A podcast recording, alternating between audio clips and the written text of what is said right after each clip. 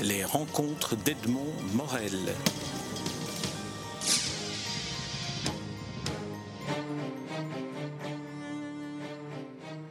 Marc Washburn, nous nous rencontrons à l'occasion de l'exposition qui se tient au Musée royal de l'armée et d'histoire militaire organisée par Tempora et le Musée de l'Europe. 14-18, c'est notre histoire.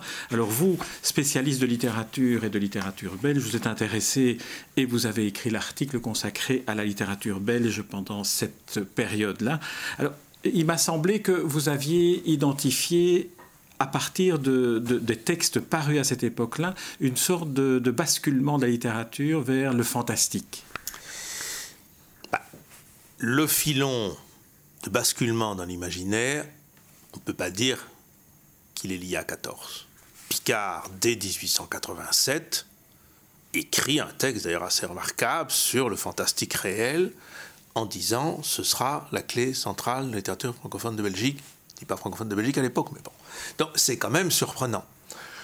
Et on peut se dire que chez Maeterlinck, chez Rodenbach, chez Verard, chez d'autres, chez Le Monnier, chez Eckhout, il y a des moments où on y va. Mais on y va dans un ensemble qui ne permet pas de dire, à part Rosny, pour une partie de son œuvre, qu'on est dans le fantastique. En revanche, à partir de l'après 14-18, et grosso modo jusqu'à la Belgitude, il y a un effet massif de fantastique, de fantastique réel ou de réalisme magique, c'est les trois grandes variantes, ça c'est pas le sujet, mais qui va quand même durer, euh, oui, enfin une soixantaine d'années, et qui moi me trouble parce que, étrangement, je pense que c'est lié notamment à 14 et qu'on en a deux exemples qui sont notamment deux théoriciens, adeptes, praticiens, défenseurs du fantastique réel. C'est Poulet, au-delà de ce qui se passe en 40, qui écrit quand même un roman qui a failli avoir le Goncourt en 32, qui est Angie, et c'est Hellens, qui écrit notamment des nouvelles dans Réalité fantastique, liées à 14, il y en a 6, qu'il supprime par ailleurs ensuite pourrait dire qu'il y a d'autres traces, hein, y compris chez Galdon. Donc je pense que l'horreur de 14, ou la singularité de 14, et le passage de la guerre de mouvement à la guerre de tranchées, la fin du héros, même si tous les combattants de 14 quelque part en sont, mais la fin du héros, euh, l'homme à cheval, au bon, la fin du héros, la guerre de tranchées, la boue, la guerre mécanique, la guerre à outrance, atteignent la question de l'histoire et atteignent en plus la Belgique dans le mythe qu'elle s'est constitué, puisque bien sûr, et donc vont amener une série d'écrivains à dire la vraie réalité, elle inclut le réel, mais elle doit inclure l'imaginaire d'une autre façon dans l'articulation, par exemple, qui est celle du symbolisme ou du naturalisme. Et je crois que c'est un des effets profonds de 14. Et j'en ai donné deux, trois exemples. Alors, ce que vous identifiez aussi dans cette, dans cette démarche-là, on explorera après d'autres, d'autres aspects de votre article, c'est que même dans les écrits euh, actuels, on retrouve cette dimension-là. Vous citez Henri Beauchot et Anotte. Alors, en quoi est-ce que ces deux auteurs-là, Beauchot dans La déchirure et, et dans Derrière la colline, participent à ce, à ce besoin de fantastique? Euh, Je ne les mettrai pas sur le même pied. Le cas d'Anotte me paraît assez clair c'est un homme profondément marqué par le réalisme magique, qui connaît d'ailleurs l'équivalent néerlandophone dans notre pays, qui a travaillé sur Vasse. Donc chez Anot, c'est clair, avec évidemment des déclinaisons différentes. Il n'est pas comme Poulet un combattant de 14. Chez Beauchot, il y a peu de fantastique évident chez Beauchot. Mais il y a des traces différentes de 14. Il y a bien sûr l'incendie de Louvain, qui est une sorte de récit épique vu par un enfant porté dans un couffin.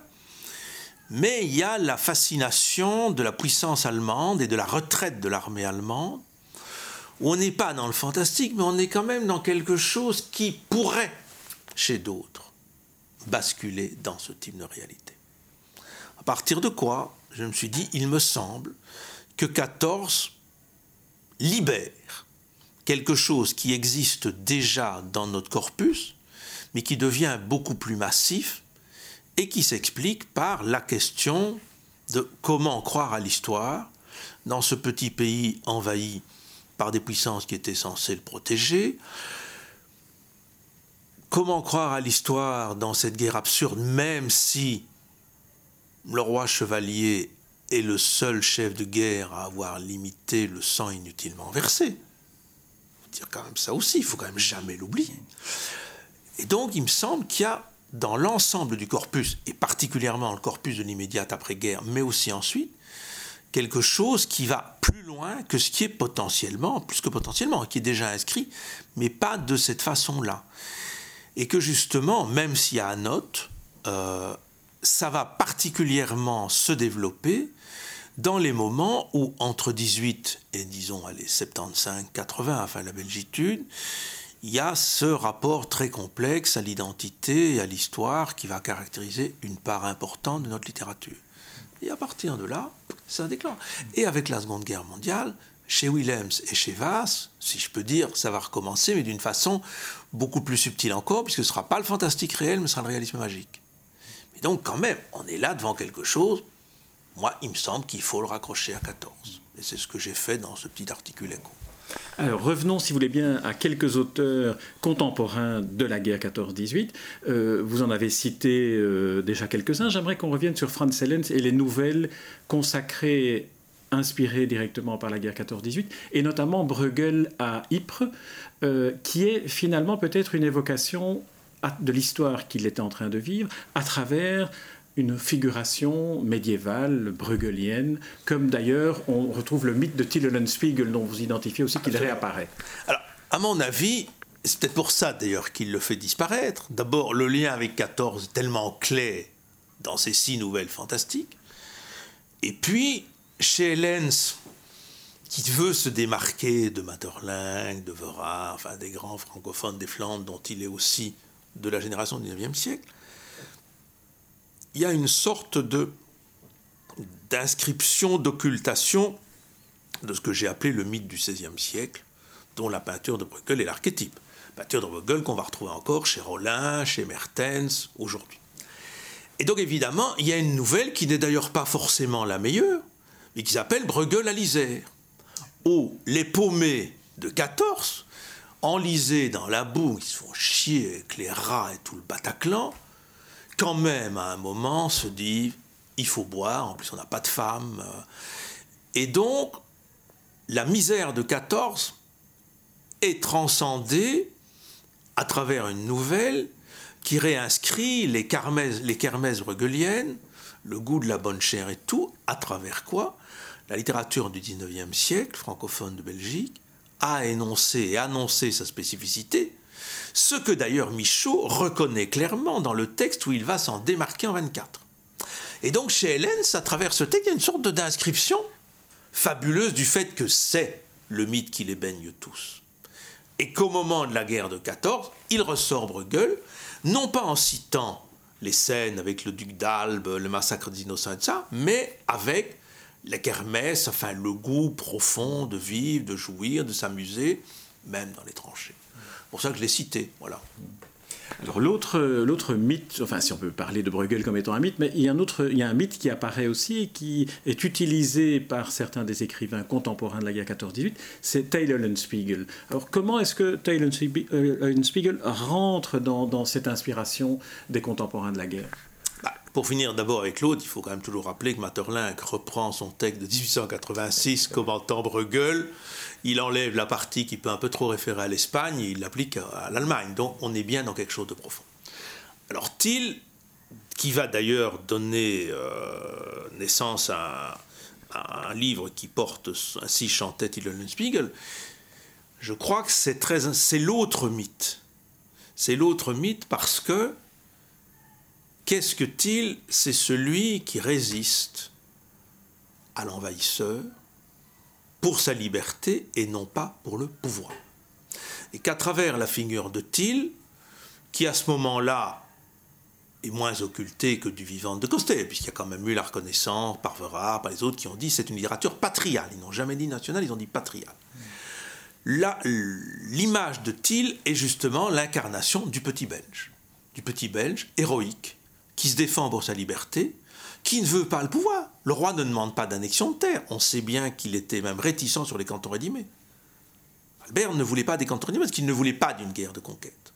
Et donc Thiel est une sorte d'image de cette liberté de vivre qu'on retrouve par ailleurs dans Bruegel-Lisée, mais aussi de cette défense de la liberté pour la liberté et non pas pour le pouvoir à l'intérieur du jeu des puissances.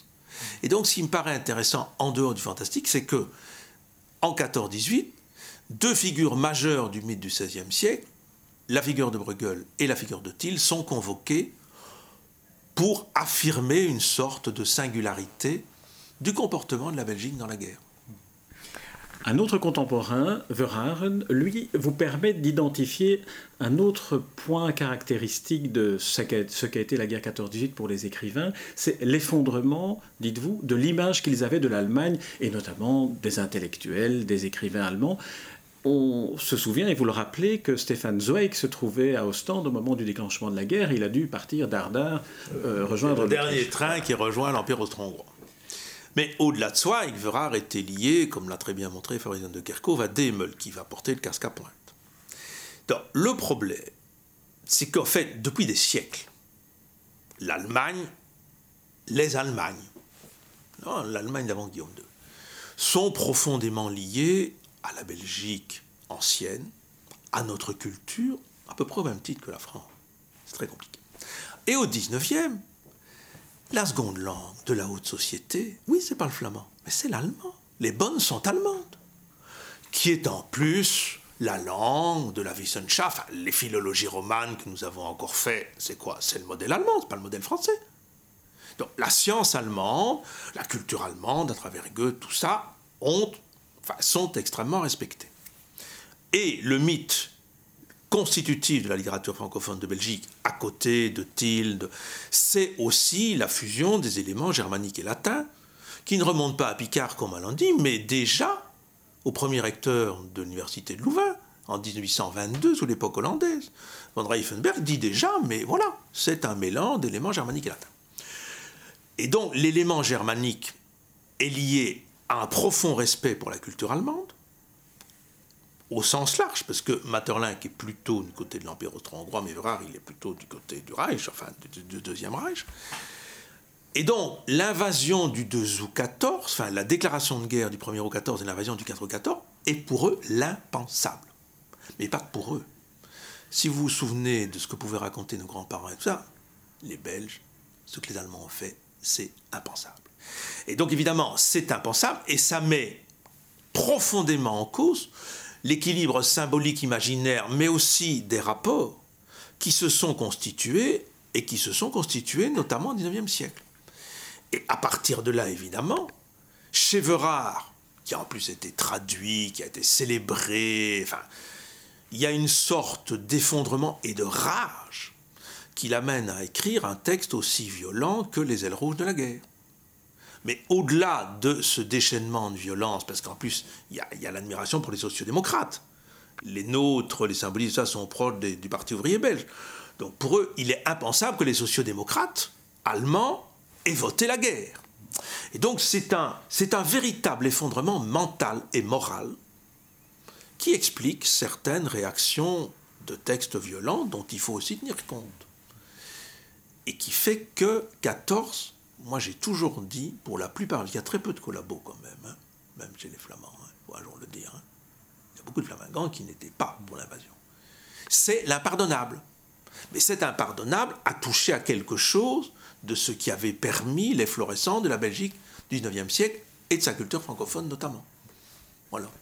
Alors il y a eu, cette guerre 14-18 a été une guerre d'une invasion courte et puis d'une occupation très longue. Pendant les quatre années euh, qu'a duré la guerre, la Belgique a été pour l'essentiel de son territoire occupé. Et là on aperçoit dans, dans, dans, dans votre, votre, article qu'il y a un des aspects euh, qu'on a un peu escamoté, qui apparaît chez certains écrivains comme Max Helskamp, c'est l'exode, et notamment l'exode, l'exil aux Pays-Bas.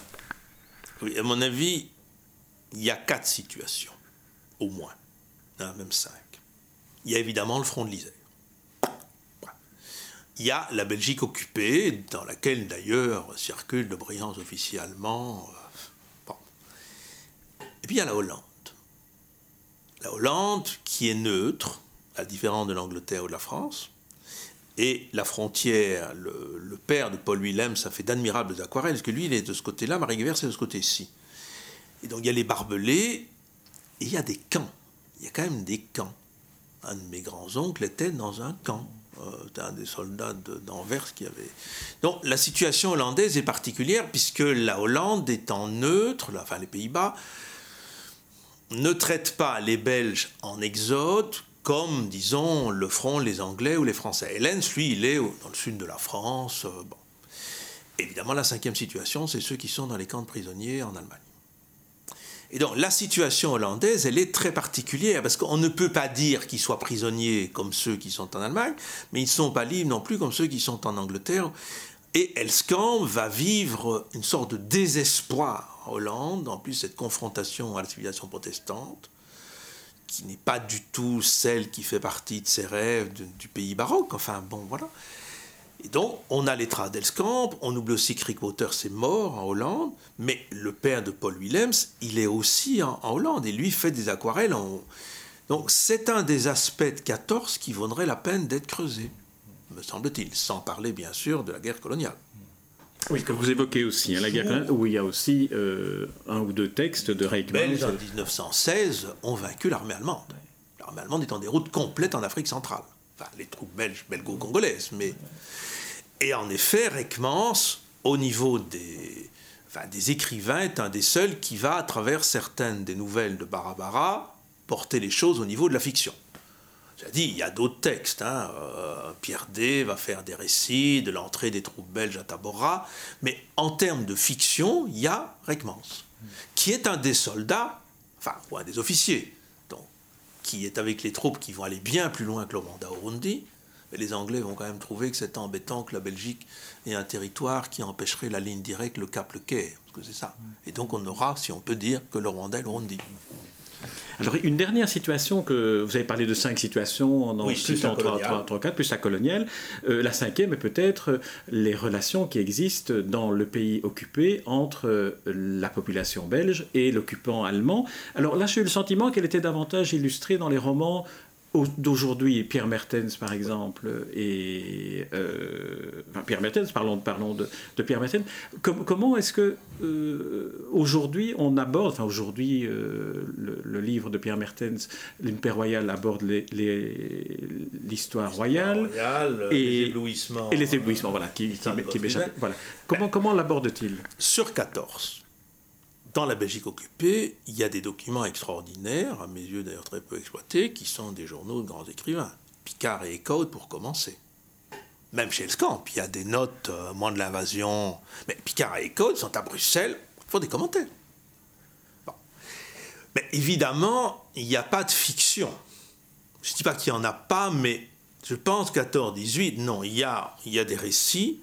On n'a quand même pas parlé de et donc c'est en effet après et bien après, et notamment dans notre génération, que cette mémoire de l'occupation allemande est portée à la fiction à travers la figure très curieuse, très singulière de Gottfried Benn, qui est donc un grand poète expressionniste, qui a adhéré au parti nazi 33-34, euh, et qui est ici médecin militaire, qui n'aura aucun contact avec la population belge, sauf bien sûr les prostituées qui faisaient leur devoir civique en considérant qu'il fallait flanquer la syphilis aux soldats allemands. Et le fait... Gottfried Benn, il faut préciser, il était médecin. Hein. Il était médecin. Et donc le fait que euh, Merten le choisisse a évidemment différents aspects. Le fait d'avoir un personnage qui n'a aucun contact avec la Belgique, c'est comme l'homme euh, de terre d'asile, le Chilien qui arrive ici sur le campus de l'ULB en été. Donc il y a un aspect qui est propre à Mertens.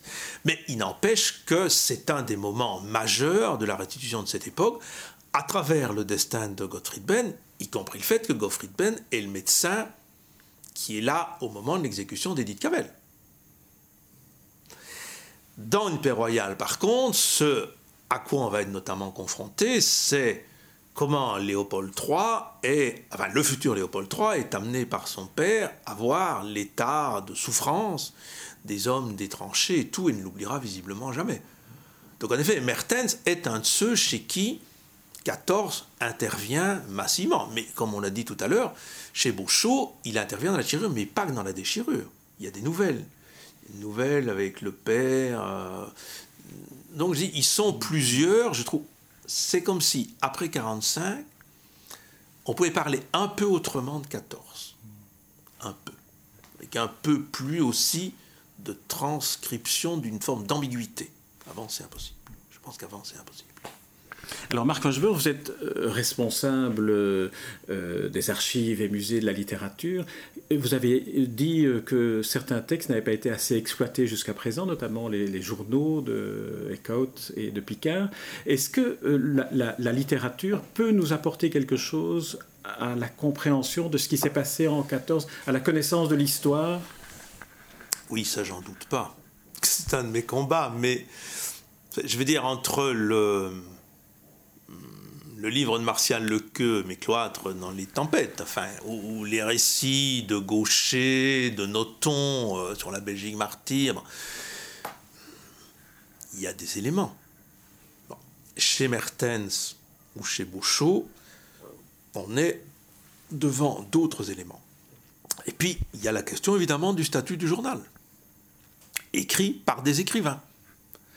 Je crois quand même que ce sont des des archives, qui, c'est en est 100 ans après, qui ont jusqu'à présent été trop peu exploitées, même si euh, dans un colloque ou l'autre scientifique, dans celui que j'avais organisé à Cerisy, on y a bien sûr fait allusion. Enfin, c'est des documents énormes. Alors, oui, c'est lié à la littérature parce que ce sont des écrivains qui ont une bonne plume. En même temps, c'est des journaux intimes qui n'ont pas été destinés à la publication. Donc ce n'est pas, à mon avis, le même statut que Hélène, que Poulet, que tous les gens dont, on a parlé dans le bref entretien.